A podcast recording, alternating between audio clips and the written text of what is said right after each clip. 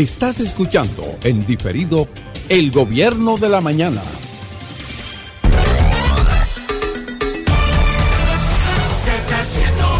Señores, estamos de regreso en el espacio El Gobierno de la Mañana a través de la inmensa Z101 donde todo comienza, prosigue y nunca termina. Eh, si el señor Carlos Gutiérrez, eh, atención a nuestra reflexión en el día de hoy.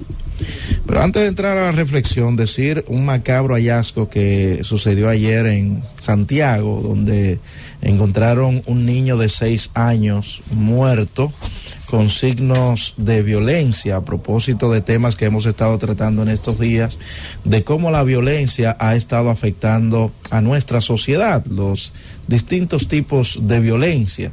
Y es penoso cuando eh, es asesinado un niño de cierta manera, llama bastante la atención y no sé si ustedes han podido notar la gran cantidad de infantes que han muerto de manera trágica.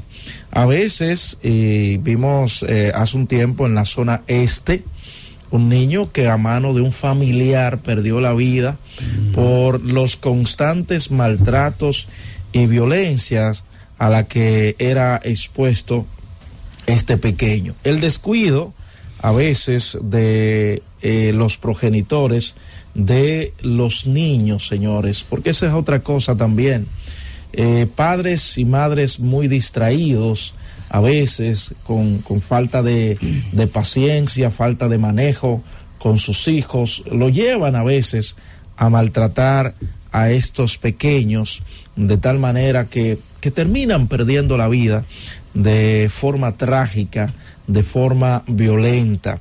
Tenemos el Consejo eh, Nacional eh, para la Niñez y la Adolescencia en nuestro país, que en estos días, señores, ha sonado en un escándalo, aunque no es cosa de ahora, siempre se han hablado estos temas con lo que tiene que ver con el CONANI, su accionar eh, para proteger a los niños, niñas y adolescentes sin embargo, cuando estos niños se encuentran en esos centros recluidos, a veces son víctimas de hasta violaciones sexuales por otros niños ya mayores que llevan y los juntan, porque parece ser que no hay una temática allí, no hay eh, una manera de que estos niños estén realmente protegidos.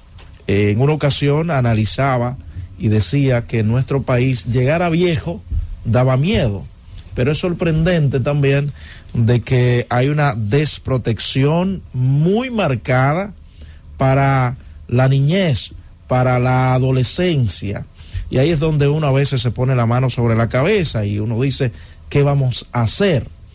¿Qué se puede hacer con tanta violencia? En la mesa ayer hablábamos de tres elementos que están acabando con nuestra sociedad. Una de ellas era la violencia, otro los accidentes de tránsito y el segundo, el tercer punto que hablábamos eran eh, la delincuencia, los asaltos. Recuerdo que en una ocasión se había hecho una encuesta, un estudio, y creo que por lo menos uno de cada tres dominicanos había sido, había sufrido una experiencia, había tenido una experiencia de haber sido asaltado. Y otra franja hablaba acerca de que le daba miedo salir a la calle por el tema de la delincuencia. Estos tres elementos, señores, están afectando significativamente nuestra sociedad. Y uno no sabe cuál de, de, las tres es la peor. Si los accidentes de tránsito, si la violencia o eh, la delincuencia. Porque recuerden que hay diferentes tipos de violencia, pero nos preocupa bastante cuando los afectados son aquellos que no pueden defenderse, cuando los afectados son los niños personas que eh, indefensas, inocentes, que son víctimas de la violencia que tanto nos afecta. Sé que este no era el tema que yo tenía para el día de hoy, pero uno con, con, con hijos, señores, el tema de la violencia hacia los niños preocupa bastante. Preocupa bastante, señores. Y debe llamarnos la atención. Cierro con esto. Tuve la oportunidad de conversar con una madre que Conani eh, intervino para, más bien una fiscalía, no tenía que ver con Conani, de quitarle un niño en el día de ayer y entregársela a la abuela. Fue de hecho con el propósito de conseguir una certificación de salud mental. Cuando se comenzó la, la, conversación, en principio mintió en todo lo que había, eh, en todo lo que había dicho.